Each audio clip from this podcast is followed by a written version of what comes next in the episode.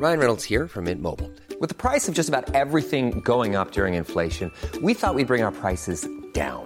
So to help us, we brought in a reverse auctioneer, which is apparently a thing. Mint Mobile unlimited premium wireless. Ready to get 30, 30, bit to get 30, bit to get 20, 20, 20, bit to get 20, 20, bit to get 15, 15, 15, 15 just 15 bucks a month. So, Give it a try at mintmobile.com slash switch. $45 upfront for three months plus taxes and fees. Promo for new customers for limited time. Unlimited more than 40 gigabytes per month. Slows. Full terms at mintmobile.com. Eh, tu connais Tips? Tips, le podcast d'Ocha qui t'aide à lancer et à booster la croissance de ton podcast. Chaque semaine, on partage avec vous nos meilleurs conseils sur les grands préceptes du podcastisme. Euh, t'es sûr que ce mot existe? On va dire que oui. Ensemble, on va voir comment créer un podcast. Les principales statistiques à surveiller, On va parler technique avec des conseils sur l'enregistrement, le montage, le marketing, la monétisation, la communication. la cross-promo. Bref, écoutez Tips, le podcast hebdo d'Ocha pour lancer et booster la croissance de votre podcast. À retrouver sur toutes les plateformes d'écoute.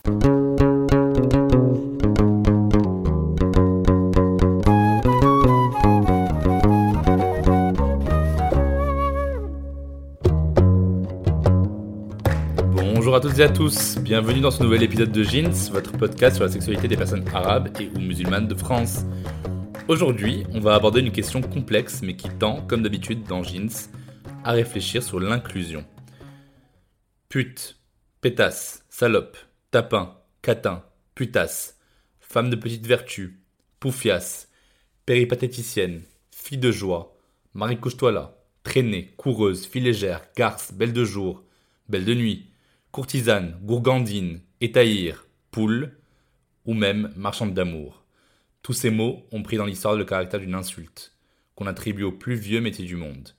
Vous l'aurez compris, aujourd'hui on va parler de prostitution, de son interdiction plus ou moins évidente dans la religion, de sa réglementation, et surtout du rapport que la France a entretenu avec les prostituées dans l'ère coloniale jusqu'à aujourd'hui. Mais avant toute chose, je préfère déjà préciser que tous les mots insultants, argotiques et péjoratifs employés auparavant sont à oublier. Je leur préférerai toujours le terme travailleuse du sexe, car oui, les termes précédents sont très féminisés, alors que la prostitution masculine existe de multiples manières et qu'on parle aussi de gigolo, d'escorte, d'escort boy, de giton, de mignon, de greluchon ou tout simplement du prostitué.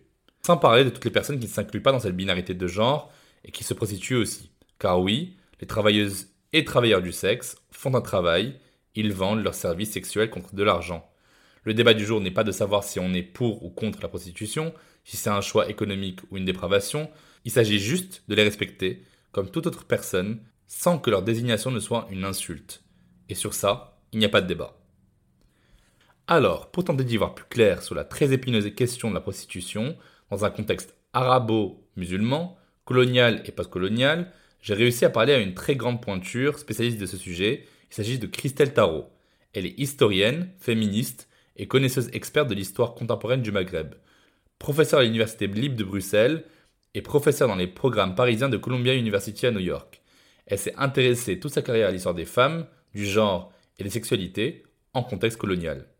Elle a notamment publié son travail énorme en 2003 aux éditions Payot, intitulé La prostitution coloniale, Algérie, Tunisie, Maroc, 1830-1962.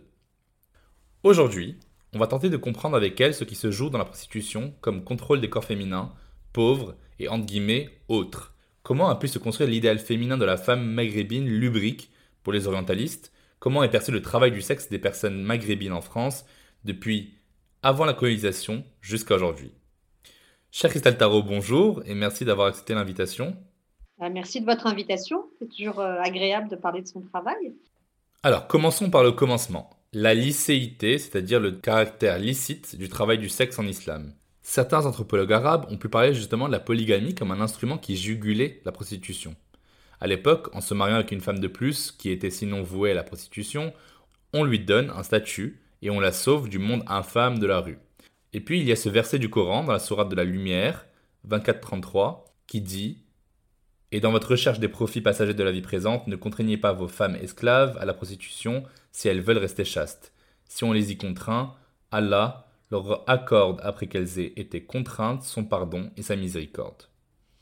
Il n'est donc pas si limpide que la prostitution soit à ce point condamnée. Ce serait même plutôt la débauche, la fornication, le facade en arabe, et le fait pour un client de demander des services sexuels qui est plus condamnable.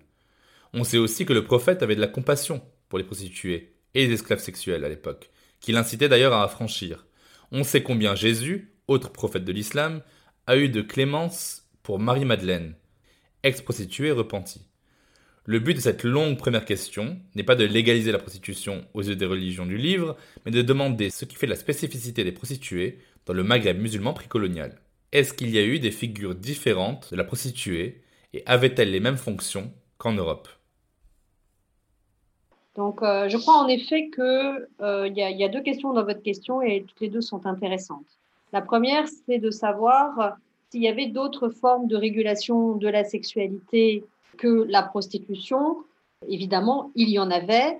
Et, et, je, et je, dirais même que c'est précisément parce qu'il y en avait beaucoup que la prostitution a pu sembler quelque chose d'assez marginal, en fait, dans les sociétés maghrébines précoloniales.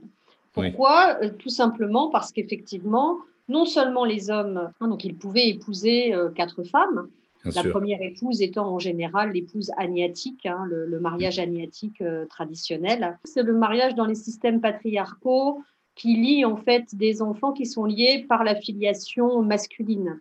Le meilleur mariage étant en général le mariage d'un fils avec la fille euh, de son oncle. Donc c'est un mariage très classique dans les systèmes patriarcaux et c'est un mariage qui est généralement, quand c'est possible, quand, évidemment les enfants de, des deux sexes le permettent, qui est euh, favorisé dans les sociétés patriarcales euh, maghrébines et donc méditerranéennes, pas seulement d'ailleurs musulmanes, hein, dans les temps plus anciens. De l'âge d'or de l'islam, donc de l'époque médiévale, jusqu'à jusqu'au choc de, de, la conquête de l'Algérie en 1830. Donc il y a eu un millénaire en fait. Ah oui, donc la polygamie, permet déjà d'offrir des possibilités différentes par rapport, comme je le disais, à la zone chrétienne.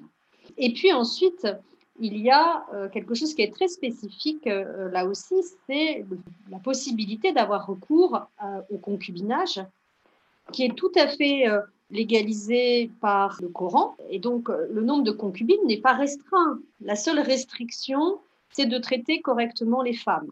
On a la polygamie, le concubinage, donc des concubines qui sont en général des femmes qui ont été achetées dans les différents marchés euh, aux esclaves, qui peuvent ensuite être d'ailleurs affranchies, hein, notamment lorsqu'elles donnent naissance à des enfants, particulièrement des garçons, parce qu'il faut comprendre que les femmes esclaves, euh, par définition, normalement, ne peuvent pas être musulmanes, parce que normalement, l'islam interdit l'esclavage entre musulmans. Je dis bien en théorie, parce qu'en pratique, il y a eu évidemment des mises euh, en esclavage de, de, musulmans par des musulmans. Mais théoriquement, c'est interdit.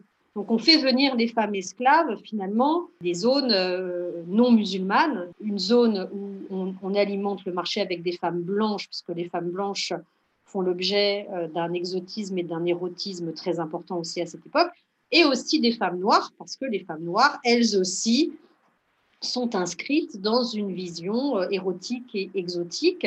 Le mariage a pour fonction essentielle la reproduction et la filiation d'enfants légitimes. Mmh. Le concubinage, lui, par définition, c'est plutôt lié au plaisir sexuel. On s'aperçoit que, euh, en tout cas, dans les grandes familles princières, les concubines peuvent avoir statut d'épouse, même si elles ne sont pas légalement des épouses.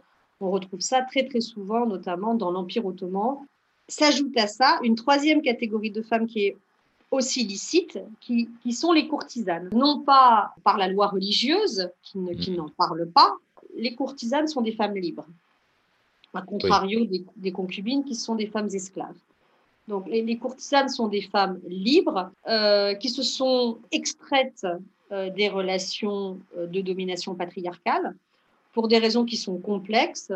Chacune a sa propre trajectoire. Parfois, ce sont des femmes veuves, parfois, ce sont des femmes qui ont été répudiées euh, et qui ont décidé de s'affranchir. Donc, ces femmes, en fait, s'installent dans des domiciles privés dans lesquels elles vont exercer des fonctions euh, d'artistes. Presque toutes les grandes courtisanes, qu'on appelle des almées en arabe. Oui, ça vient de grandes... ilm, qui veut dire savoir en arabe. Oui, ouais, ce sont des femmes savantes, en fait. Hmm. Euh, ces femmes savantes sont aussi euh, souvent euh, des courtisanes. Donc, elles exercent une activité artistique qui est très hiérarchisée, hein, puisque ça va des, poétesses qui récitent en général leurs poèmes derrière des moucharabia. Donc, Les mhm. hommes qui viennent les visiter ne les voient pas. C'est elles qui les voient et c'est elles qui sélectionnent ensuite ceux avec lesquels elles acceptent de passer un moment privé. C'est les femmes qui ont le choix. C'est pour ça que c'est très important de parler d'elles parce que ça met à mal euh, cette idée de la soumission par nature des femmes en terre d'islam. Et d'ailleurs, il n'y a pas plus de soumission des femmes en terre d'islam qu'ailleurs. Donc c'est pourquoi elles, officiaient derrière des moucherebias. Hmm. Euh, donc les hommes étaient de l'autre côté, euh, évidemment, de, la paroi, du claustrat. Donc elles, pouvaient réciter leurs poèmes et elles pouvaient chanter sans, sans être vues de ces hommes, mais elles les voyaient et donc elles sélectionnaient éventuellement la personne, l'homme avec lequel elle souhaitait ensuite avoir des relations sexuelles négociées. Euh, la, femme qu'on épouse, euh, parfois on ne la connaît pas. Hein, on la découvre le jour des épousailles mmh. et euh, la concubine, on l'achète. Mmh. Alors, il y, a, il y a une charge érotique très puissante pour un homme dans le fait d'acheter une femme. Mmh. évidemment, ça fait partie, c'est une partie non négligeable à prendre en compte. Hmm. Les femmes, euh, notamment les femmes honnêtes, ne sont pas hmm. du tout autorisées à, se promener dans les rues de la Médina. Hein. Lorsqu'elles le font, et c'est extrêmement rare, elles sont évidemment voilées.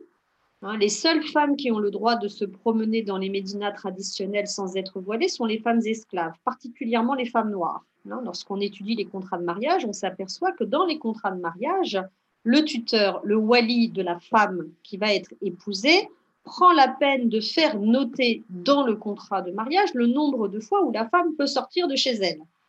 Ce qui hmm. montre bien que l'usage était au contraire à la claustration des femmes. La colonisation a fait sauter ce verrou qui consistait à enfermer les femmes hein, dans les maisons.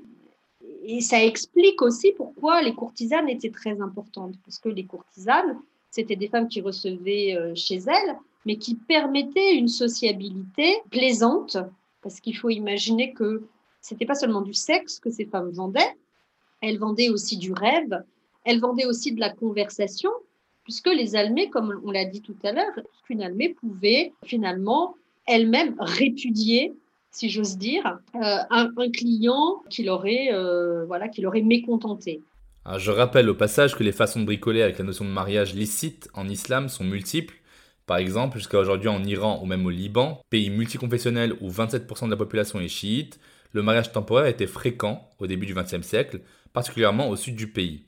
Progressivement, ces unions temporaires dites en arabe zawaj el-mut'a ont diminué parce que les sunnites ont comparé ça à de la prostitution.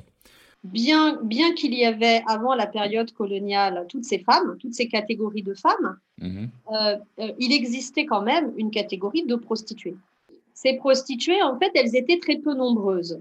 Pourquoi? Parce que, comme je l'ai dit, les hommes avaient accès à des modes de régulation licites de la sexualité. Donc, pourquoi utiliser quelque chose qui est illicite, euh, qui est problématique, qui heurte la société, alors qu'on a toutes ces possibilités qui, elles, sont totalement licites?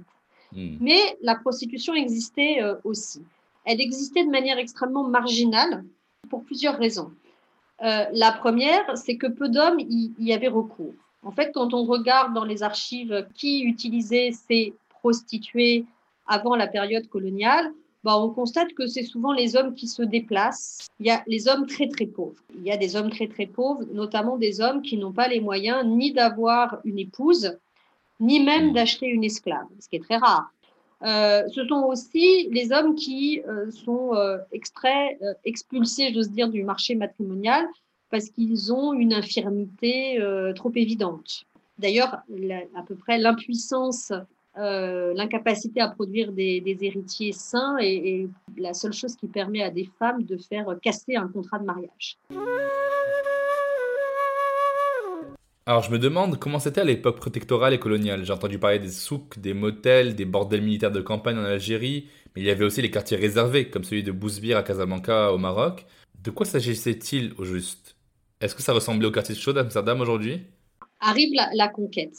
Il faut, savoir que il y avait des, il y avait des, Européens euh, au Maghreb bien avant euh, la conquête euh, du 19e siècle. Il y avait même mhm. des quartiers francs dans presque toutes les grandes médinas, et en tout cas de manière évidente à Tunis, euh, à Alger, de, ces quartiers francs, en fait, qui d'ailleurs étaient souvent adossés au Mellah, au quartier juif. C'est-à-dire qu'ils se trouvaient dans les basses villes.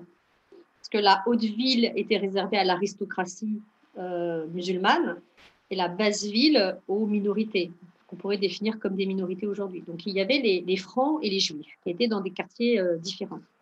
Et dans ces quartiers, qui étaient souvent d'ailleurs près des ports, les, Européens ont commencé à ouvrir des espaces qui étaient très très choquants pour les, musulmans, qui étaient d'abord des cafés où on vendait de l'alcool et des bordels, qui sont des espaces de transgression maximale, des espaces de sexualité illicite euh, liés en fait à une pratique qui est aussi considérée comme très transgressive, qui est le fait de boire publiquement de l'alcool dans, dans, les, dans les rues. Hmm. Et donc, euh, donc, on voit que même, même avant l'arrivée des, des, Français, il y a une, euh, voilà, une tendance à installer des, des, structures qui sont des structures qui agressent assez violemment, en fait, la société ou les sociétés euh, musulmanes. Donc, les, les, Français arrivent. Ils arrivent alors qu'ils sont eux-mêmes en train de repenser leur régulation de la prostitution. En fait, ce qui se passe à Alger, ce qui se passe à Paris, se passe en même temps. Et donc, on va installer ce qu'on appelle le système réglementariste. Et ce système réglementariste, lui, il part du principe que la prostitution est un mal nécessaire, qu'il est impossible de l'éradiquer, et que puisqu'il est impossible de l'éradiquer, la seule chose qu'on peut faire, c'est de contrôler et de surveiller les individus prostitués. Par ailleurs, la définition qu'on donne à la prostitution en Europe et en France, donc au XIXe siècle, qui est qu'une prostituée, c'est une femme, puisque on ne parle évidemment pas de la prostitution des hommes, elle n'existe pas. Donc la, prostituée est une femme, forcément, qui va euh, exercer une activité avec un statut particulier dans un lieu particulier. Qui constitue en fait une passe, c'est une activité sexuelle pour un temps précis dans un, dans un lieu précis, pour un prix précis.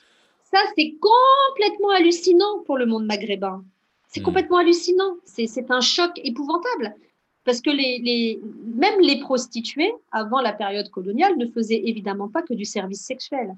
Notamment, elles faisaient beaucoup de services domestiques, puisque les hommes euh, qu'elles rencontraient, c'était des hommes qui n'avaient pas d'espace domestique.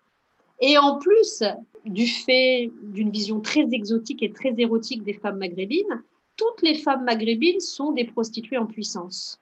Hmm alors même qu'on constate, avec ce que je viens de dire, que la grande majorité des femmes maghrébines ne l'étaient précisément pas. Donc là, il y a une double, euh, si j'ose dire, une double violation du cadre classique de l'exercice de la sexualité licite et illicite au Maghreb. Donc, comme les, réglementaristes vont finalement adopter à Alger le même modèle, bah, ils vont faire ce qu'ils font partout, c'est-à-dire qu'ils vont, un, mettre en place un statut de prostituées, dans lequel ils vont obliger toutes les femmes dont nous avons parlé, donc les prostituées, les courtisanes, mais aussi les concubines parfois. Donc ils vont réunir toutes ces femmes dans un statut unique, qui est le statut de fille soumise à la réglementation. Ils vont obliger les femmes à travailler dans les institutions légales du réglementarisme, qui sont les euh, maisons de tolérance et les quartiers réservés en zone civile, les bordels militaires de campagne en zone militaire, et ils vont les soumettre à la visite sanitaire obligatoire, ce qu'au XIXe siècle déjà, les prostituées françaises appelaient un viol chirurgical, hmm. hein. Donc, euh, et ce que les médecins réglementaristes appelaient la visite des organes. Donc c'est ça en fait le système qui est mis en place.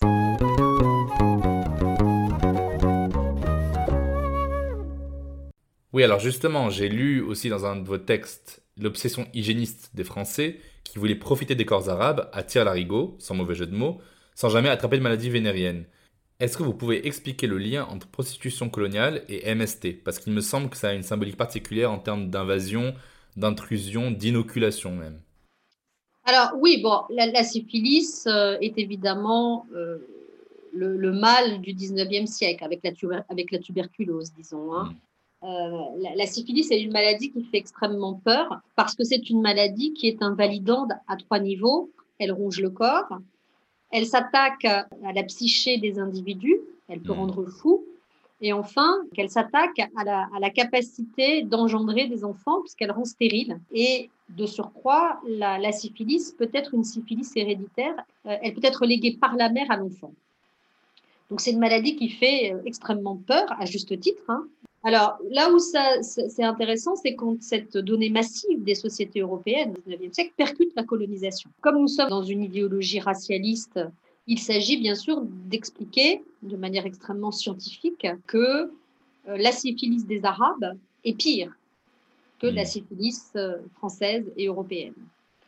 Euh, donc tous les médecins hein, se mettent en branle pour expliciter la dangerosité maximale de ce qu'on va bientôt appeler la syphilis arabe. Il y a même un livre très célèbre du docteur Lacapère au début du XXe siècle qui s'appelle La syphilis arabe et qui fait la synthèse de tous les travaux qui ont été menés depuis le milieu du 19e siècle pour spécifier cette catégorie de la syphilis en particulier qui est considérée comme extrêmement dangereuse. Or, il va y avoir une association qui est, faite assez vite, évidemment, entre euh, la prostitution et la syphilis. Notons d'ailleurs au passage que, comme il y a très peu de prostituées stricto sensu dans la société maghrébine, si on fait une association entre syphilis et prostitution, c'est qu'il y a des prostituées qui ont amené la syphilis. Or, les prostituées qui ont amené la syphilis ne sont pour l'essentiel pas des femmes maghrébines, mais des femmes européennes qui sont arrivées avec les colonisateurs. Euh, elle va être inoculée par la mise en contact en général de femmes maghrébines avec des hommes européens, hommes européens qui sont l'avant-garde de la colonisation, qu'ils soient militaires ou qu'ils soient colons. Hmm. Hein, puisque les militaires arrivent quasiment sans femmes et les colons aussi. Hein. Mhm. Est-ce que les soldats payaient ou même pas? Parce que dans un contexte d'accumulation de capital, de guerre impérialiste et de marchandisation accrue du corps des femmes, il y a eu quand même des milliers de femmes violées. Euh, bah, il, y a, il y a ce qui relève du droit de la guerre on comprend qu'il y a euh, le droit masculin de la guerre qui consiste à se payer en partie en nature. C'est aussi euh, imposer des relations sexuelles aux femmes conquises. Et je dirais que c'est d'autant plus important que c'est aussi une marque de la conquête. Ensuite, il y a quelque chose qui est souvent peu compris, mais qui est très important. C'est que très vite, on s'aperçoit qu'il y a une négociation entre les hommes. Hmm. cette négociation entre les hommes, des deux côtés de la frontière coloniale, entre vainqueurs et vaincus, si j'ose dire, elle se joue essentiellement sur la question du partage des femmes. Et il y a une négociation entre eux pour savoir quelles sont les femmes qui vont être partagées. Les colonisateurs disent aucune de nos femmes ne le seront. Nous sommes les vainqueurs, nous imposons une sexual line, une ligne sexuelle qui dit très clairement que les hommes qui viennent d'être vaincus ne pourront jamais avoir accès à nos femmes. Jamais. Mais nous qui sommes vainqueurs, nous voulons avoir accès aux vôtres. Ça fait partie de notre droit, droit de vainqueur, euh, de pouvoir accéder à vos femmes. Et eux, ils disent oui, mais pas à n'importe lesquelles. Parce que dans le même temps, il y a l'abolition de l'esclavage. Donc des esclaves qui sont affranchis sans qu'il y ait aucun accompagnement social de l'affranchissement, qui se retrouvent à errer dans les rues des Médinas euh, sans avoir plus aucun soutien, puisqu'elles ont été souvent chassées des maisons où elles vivaient, et qui sont euh, évidemment immédiatement captées par les patronnes de maison et euh, le milieu européen, et qui deviennent les premières pensionnaires des maisons de tolérance qui s'ouvrent. Alors, il faut comprendre en fait que cette organisation de la prostitution coloniale, elle, elle, ne se, elle ne se fait pas en dehors du racialisme ce qui fait qu'on va aussi ségréguer la prostitution en fonction de logiques racistes. Donc, dans les villes européennes, on va installer des maisons de tolérance qui obéissent à la logique traditionnelle du système tel que pensé par le grand penseur réglementariste Alexandre Parent du Châtelet, qui est la dissémination. Et pour les rendre les moins visibles possibles. C'est une logique d'invisibilisation et de dissémination. On fait ça pour la ville européenne, avec des prostituées qui sont essentiellement européennes mais on retrouve aussi dans ces maisons de tolérance des femmes maghrébines euh, qui sont euh, réservées à une clientèle blanche. Pour les maisons qui s'installent dans ce qu'on appelle maintenant, puisqu'on on a changé de logique, les quartiers indigènes. On va avoir une autre logique qui est une logique de concentration dans des quartiers qui sont extrêmement choquants, justement, parce qu'ils sont extrêmement visibles, eux, à contrario. Donc euh, là, au contraire, on va donner une visibilité maximale aux quartiers de prostitution, ce qui est une manière aussi d'humilier les populations. Alors, des quartiers réservés, il y en a quasiment partout au Maghreb, mais le plus connu d'entre eux, c'est le quartier réservé de Casablanca, qui est en fait non pas, je dirais, euh, l'exemple type, mais le contre-exemple, mais qui a été transféré dans la nouvelle Médina indigène qui se trouve à la périphérie de la ville européenne. Et là, alors qu'il n'y a rien de construit, dans les années 1920, on décide de construire une sorte d'usine à vis. Hein, on va créer l'un des plus grands quartiers réservés du monde, un quartier complètement clos, euh, où on va regrouper, c'est l'objectif, l'ensemble des prostituées de la ville de Casablanca, qui est en train de devenir la capitale économique du Maroc, dans le but de les empêcher de sortir. Ce qui n'est pas forcément le cas, par exemple, dans le Red Light District d'Amsterdam, dont vous me parliez tout à l'heure, qui est un quartier ouvert, dont les filles peuvent sortir. Euh, il, y a, réinstitution d'une logique de claustration. C'est une logique de claustration, mais en fait, la, particularité, là où la logique de claustration était privée, ce qui la rendait invisible hmm. avant la colonisation, maintenant elle est publique. Euh, on y enferme quand même entre 600 et 900 femmes entre les années 20 et les années 50. Hein, donc c'est une population prostitutionnelle très importante. Et pour s'assurer qu'elles ne sortent pas, on va créer à l'intérieur tout ce dont elles ont supposément besoin. Des boutiques, un cinéma, un hammam. Hmm. Donc les quartiers réservés sont insérés dans cette logique de loisirs et de tourisme, ce que d'ailleurs ils sont toujours aujourd'hui. Hein. Et du coup, le quartier réservé va devenir un spot visitable. Donc, le paradoxe de ça, c'est qu'en fait, on crée un espace où les femmes sont enfermées, où elles, où elles subissent un système extrêmement violent, sexiste et raciste, hein, sans parler bien sûr de la dimension de classe, puisque l'essentiel de ces femmes sont des femmes qu'on peut assimiler à un prolétariat sexuel. Hmm. Donc, c'est des femmes qui sont issues de milieux très populaires, euh, euh, elles, sont, donc elles sont triplement discriminées. Et en même temps, on en fait un espace de fantasmagorie qui ne tient pas du tout compte de tout ça et qui va être euh, vraiment l'un des spots touristiques les, plus, les plus connus de l'époque coloniale. Hein. Si vous regardez un guide touristique de cette époque, prenons le guide bleu de Casablanca dans les années 30, on vous indique euh, parmi les différentes choses que vous devez absolument voir lorsque vous visitez Casablanca, euh, on vous dit euh, allez, faire une visite au quartier réservé qui est un lieu absolument incroyable, formidable, où vous passerez un moment extrêmement sympathique. Et de fait, c'est ce qui se passe. C'est-à-dire que les gens vont aller à Bousbir pour des raisons très différentes. Les hommes viennent consommer du sexe. D'ailleurs, on va avoir aussi marginalement des femmes parce que c'est aussi un lieu de prostitution euh, euh, lesbienne. Ça, on n'en parle évidemment pas, mais on sait mm. que ça existe. Donc, on va avoir des, clients et des clientes qui viennent consommer du sexe, mais on va avoir aussi euh, des couples et des familles qui viennent s'y promener, manger au restaurant du quartier réservé, danser au bal musette le dimanche en mangeant un petit morceau. Voyez, donc, et on y vient, on y vient parfois avec les enfants.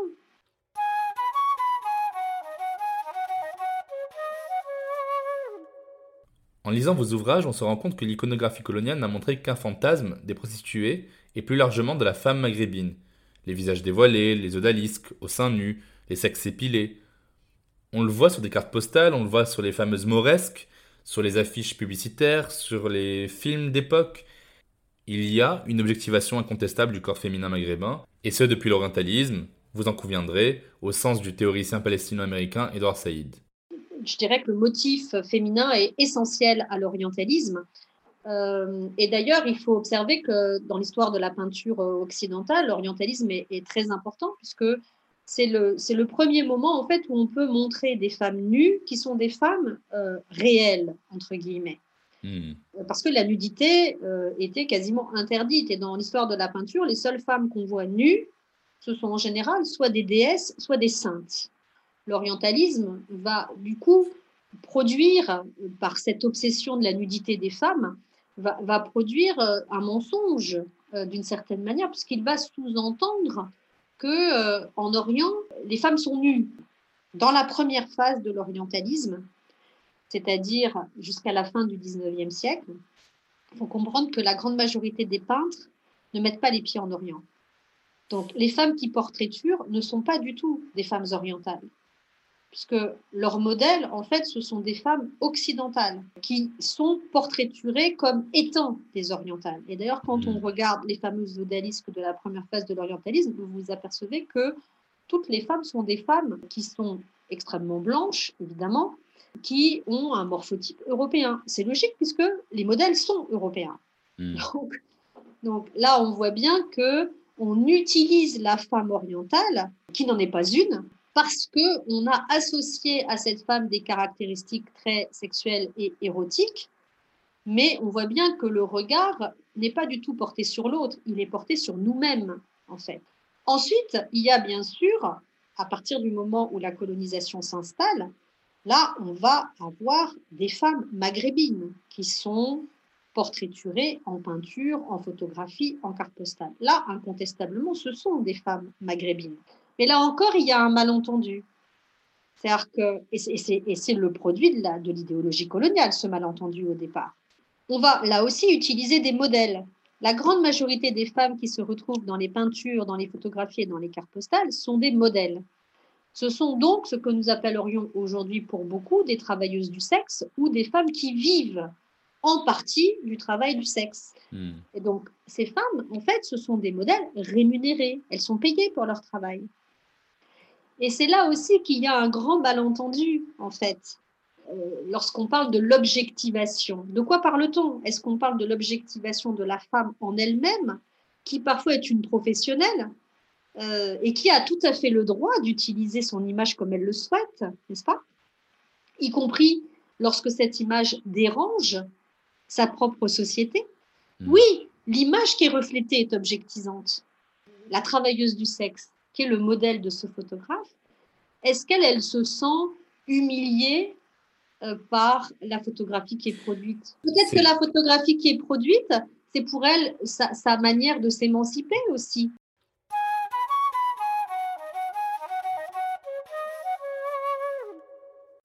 Alors évidemment, nous ne pouvons pas parler de ce sujet sans parler de la question du choix, et ce, en réponse aux féministes dites swerves, qui excluent de leur lutte les travailleuses du sexe. Est-ce que toutes les prostituées ne sont que des victimes du système patriarcalo-colonialo-capitaliste J'ai envie de vous poser la question, est-ce qu'on ne peut pas réattribuer aux travailleuses du sexe ce que des théoriciennes féministes appellent l'agentivité, agency, c'est-à-dire la capacité des individus à être des agents actifs de leur propre vie? Alors moi, je vais vous dire, dans, dans, dans, dans le, la notion de travail du sexe, ce qui me pose problème, c'est pas le sexe, c'est le travail. Le problème, c'est que la grande majorité des féministes, ce qui leur pose problème dans la définition de travail du sexe, c'est pas, c'est pas le travail, c'est le sexe. Hmm. Donc j'ai eu la chance de rencontrer deux de ces femmes prostituées. La première, c'est Germaine Aziz, qui est la seule, à ma connaissance, à avoir écrit un, un témoignage que j'ai d'ailleurs republié, et euh, elle, elle, fait une, elle fait une, une condamnation euh, implacable de ce système qu'elle définit comme raciste, sexiste et classiste, ce qui est tout à fait évident. Elle montre aussi euh, les, les micro-résistances des femmes. Hmm. La deuxième prostituée que j'ai rencontrée, avec qui j'ai travaillé un temps, c'est Fatma Gbash, qui est une Marocaine, euh, à Mazir, qui s'est prostituée toute sa vie, probablement dès l'âge de 12-13 ans euh, jusqu'à ce qu'elle ne puisse plus le faire à un âge assez vénérable et qui a eu comme particularité d'avoir été euh, recrutée dans son haut place natal par un militaire euh, pour servir au sein d'un bordel militaire de campagne pendant la guerre d'Indochine. C'est une histoire qu'elle raconte dans un magnifique documentaire qui a été réalisé par une amie très chère à moi qui est décédée l'année dernière, Dalila Enadre, dans un film magnifique qui s'appelle J'ai tant aimé. Sa vie est extraordinaire. C'est une femme qui n'a jamais renié le fait d'être prostituée. qui d'ailleurs ne voit même pas le problème. C'est-à-dire pour elle, ce débat autour des termes n'a aucun sens. Elle se reconnaît pas comme travailleuse du sexe parce qu'elle assume complètement le terme prostituée. Pour elle, c'est pas une insulte d'être prostituée. Donc, euh, être une pute, pour elle, c'est quasiment une fierté.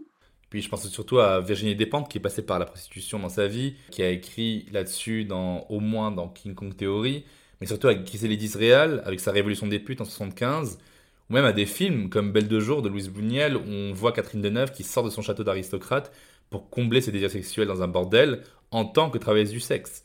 Dans le monde gay par ailleurs, le site OnlyFans, parmi tant d'autres, est devenu, sans mauvais jeu de mots, monnaie courante pour sponsoriser financièrement des jeunes hommes qui s'adonnent au travail du sexe pour le plaisir et pour l'argent.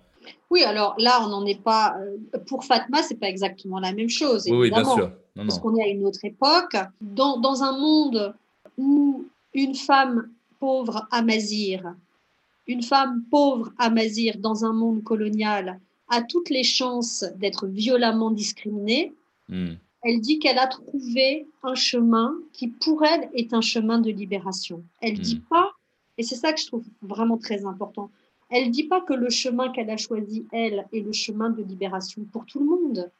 Elle dit juste que dans la situation de discrimination extrême qu'elle vivait, elle a trouvé un chemin de libération et que ce chemin de libération, il passait par le fait d'avoir des relations sexuelles monnayées avec des hommes. En termes sociologiques, dans les communautés arabes de France et d'ailleurs, au vu de l'importance disproportionnée qu'a pris la préservation de l'hymen de la jeune femme, qui est reliée évidemment à l'honneur de la famille, les garçons vivent leurs premières expériences avec des prostituées, comme un baptême du feu par lequel ils deviennent hommes. C'est le sociologue et islamologue tunisien euh, Abdelwahab Boudiba qui disait que la prostitution est une institution de fait par laquelle les jeunes garçons sont initiés à la vie sexuelle. Et ce qui est marrant, c'est que les filles, elles, trouveraient flatteur que leurs copains aient eu des relations sexuelles avec pénétration avec des professionnels du sexe, parce qu'ils auraient du coup assouvi leurs fantasmes et n'auraient pas à faire des choses irrespectueuses avec elles au lit, parce qu'elles représentent le mariage et pas la sexualité libérée des travailleuses du sexe. Bah, je pense que c'est très classique. Hein. La prostitution a toujours été un lieu euh, d'initiation sexuelle, ce qu'elle était euh, en réalité jusqu'au 19e siècle et même, je pense, jusqu'au début du 20e siècle euh, en Europe. Hmm. c'était un lieu d'initiation sexuelle parce que c'était effectivement un lieu qui permettait facilement à des hommes d'avoir accès à des femmes pour effectivement faire l'apprentissage de leur métier d'homme, puisque le métier d'homme, c'est aussi d'apprendre à être capable d'avoir des relations sexuelles épanouissantes d'abord pour lui, il faut bien le dire, hein, mm. et éventuellement euh, ensuite pour sa partenaire sexuelle, euh, en l'occurrence euh, essentiellement dans un but reproductif pendant très très longtemps. Donc oui, la, la, la, prostitution a été un lieu d'initiation sexuelle, ça a été aussi un lieu de diversification des pratiques sexuelles aussi, hein, mm-hmm. très importante. Hein. Justement, si on revient au cadre légal de ce qui se passe en France aujourd'hui, depuis le 6 avril 2016, l'achat des actes sexuels est pénalisé en France, comme le précise l'article 611.1 du Code pénal. Ben, il s'est passé que l'Assemblée nationale a voté une loi de pénalisation des clients. Euh, cette loi de pénalisation des clients, euh, elle place la France dans les pays euh, abolitionnistes les plus radicaux. Hein, c'est une loi qui est passée dans la foulée de ce qui a été voté en 1999 en Suède. Alors c'est une loi qui est incontestablement féministe dans son essence, puisque pour la première fois, c'est une loi qui ne s'attache pas à pénaliser les individus prostitués, en particulier les femmes, puisque ça reste quand même une donnée massivement féminine, la prostitution. Mhm. bien sûr, il y a de plus en plus d'hommes, euh, d'hommes biologiques ou d'hommes sociaux. Et ça, c'est la particularité de la question euh, transgenre dans la prostitution. Des transgenres qui ont fait la transition du masculin vers le féminin se retrouvent ensuite dans la prostitution, ce qui n'est pas du tout anodin. Mhm. Ce qui n'est pas forcément le cas des, transgenres qui ont fait la, transition dans l'autre sens, de femmes à hommes. Mhm. Donc là, on voit bien qu'il y a euh, une discrimination euh, contre les femmes, qu'elles soient transgenres ou qu'elles soient cisgenres, qui est évidemment très importante. Mais cette loi est d'essence féministe, comme je le disais, puisque l'objectif, c'est de ne plus pénaliser les individus prostitués eux-mêmes, les travailleurs et les travailleuses du sexe, mais de pénaliser les clients. Ce qui veut dire que la prostitution est libre, euh, est interdit sont interdits les manifestations de violence extrême liées au travail du sexe, respectivement la traite contre les êtres humains, le proxénétisme et évidemment la prostitution des mineurs. En dehors de ça, la prostitution est libre. Sauf que la prostitution n'est plus libre en France, puisque les, clients de la prostitution sont pénalisés.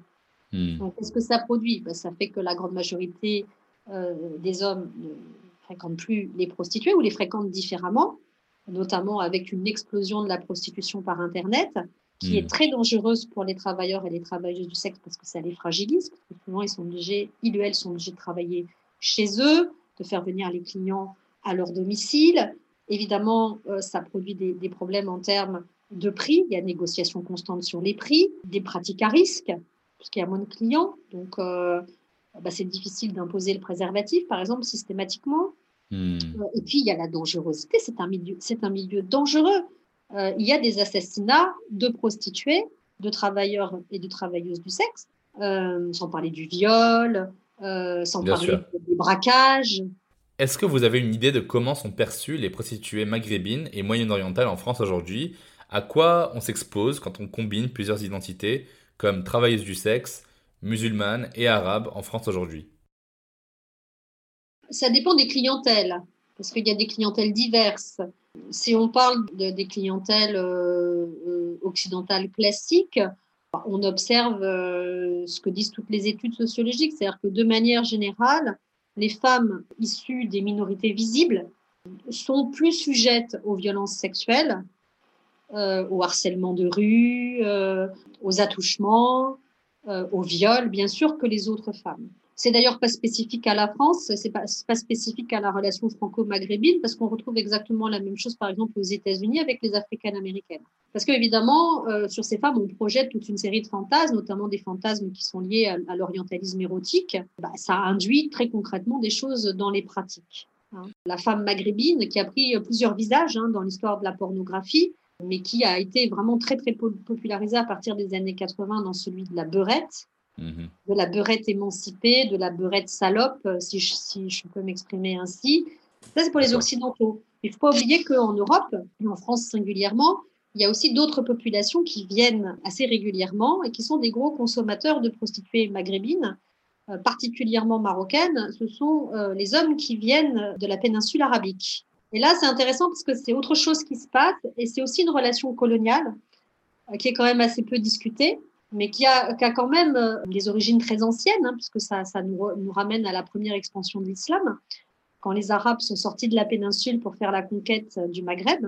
Mhm. Il, y a, il y a donc une vision colonialiste, impérialiste aussi, euh, qui est passée là comme ailleurs par la captation des femmes des uns par les autres. Il est mhm. resté quelque chose qui est jamais discuté, mais qui est, très puissant en fait dans cette, dans cette relation et qui explique pourquoi euh, lorsque euh, des hommes arabes, souvent d'ailleurs issus des élites, hein, qui vont s'encanailler euh, dans leur pèlerinage printanier, hein, ils sortent, ils sortent pour le printemps de la péninsule arabique et puis ils vont s'installer dans différents pays européens, une partie d'entre eux a recours à la prostitution.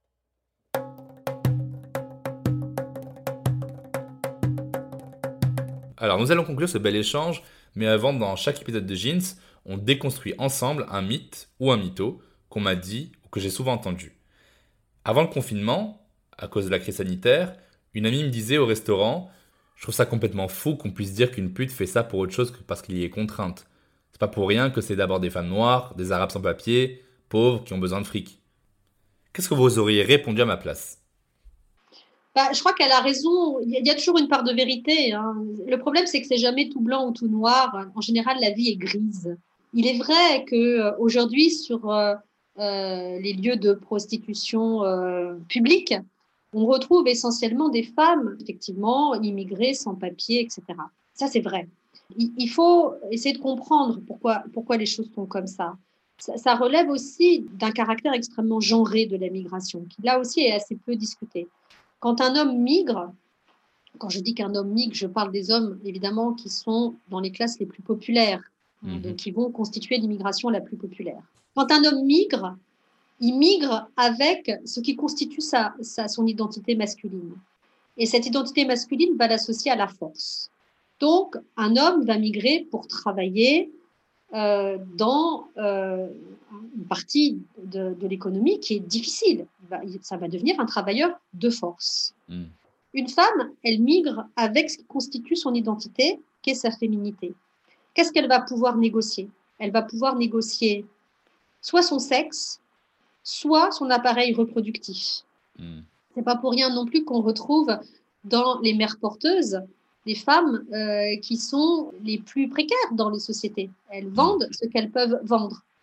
Donc, c'est pas du tout étonnant que euh, les femmes qui arrivent, elles, arrivent dans ce qu'on pourrait appeler un espace de migration sexuelle. Est-ce que ça veut dire qu'elles sont dupes? Non, la grande majorité d'entre elles savent très bien ce qui va leur arriver. Mais ont-elles le choix complètement? Pas vraiment. En fait, c'est un choix relatif. Est-ce qu'elles sont contraintes Oui, certaines le sont, parce qu'elles arrivent dans des réseaux criminels. C'est aussi incontestable. Bien sûr. Et, donc là, on est confronté à de l'esclavage sexuel, ce qui n'est hmm. pas la même chose. Donc oui, il y a des femmes qui sont complètement contraintes. Non, elles ne sont pas toutes contraintes. Sont-elles consentantes? Là encore, parce que le consentement total, ça veut dire la liberté totale. Mais est-ce que ces femmes ont la liberté totale de faire ce qu'elles veulent? Peut-être pas, parce que si elles avaient la liberté totale, peut-être elles feraient autre chose. Exact. Donc tout ça est assez compliqué. Donc votre ami avait d'une certaine manière raison et d'une autre manière tort. Merci infiniment, très cher Christelle Tarot, d'avoir répondu aussi brillamment à ces questions complexes. Ben de rien, c'est un grand plaisir. Alors, si l'on devait rappeler quelques points essentiels à retenir. 1. Que ce soit dans le droit positif français ou le message coranique, rien ne légitime quelconque type de violence symbolique ou physique envers les travailleuses du sexe. En plus, leur identité de genre ou leur origine ethnique ne devrait jamais justifier une quelconque violence. Il est grand temps de décoloniser les corps et les esprits. 2. La marchandisation des corps arabes a permis de les objectifier, même s'ils avaient une valeur attrayante. La force coloniale et l'orientalisme sont à l'origine de la construction exotisante des corps colonisés dans l'imaginaire collectif, ainsi que dans l'imagerie quotidienne. 3. Quand on croise histoire coloniale, relance stéréotypée dans l'ère postcoloniale, travail du sexe, origine arabe et religion musulmane, on obtient non pas un archétype, mais un florilège de figures de femmes fortes, pas forcément soumises à un joug patriarcal, comme les Almées. Merci de nous avoir écoutés. Vous trouverez comme d'habitude toutes les références évoquées dans la description de cet épisode. Je vous mets aussi plein de bouquins, de films en rapport avec ce qu'on a dit aujourd'hui, pour les plus curieux. Voilà mes chers auditeurs, j'espère que cet épisode vous a plu et qu'il vous a fait un peu réfléchir sur la question des travailleuses du sexe. Oui, ces personnes ont existé, existent et existeront toujours, se définissent par bien plus que leur métier, elles ont des identités multiples et ne sauraient se réduire à ce qui a toujours été une insulte. Sous ces belles paroles, prenez soin de vous. N'oubliez pas de vous abonner au podcast Jeans et de laisser vos questions, vos commentaires, partagez autour de vous n'hésitez surtout pas à laisser 5 étoiles si cet épisode vous a. A très vite sur Jeans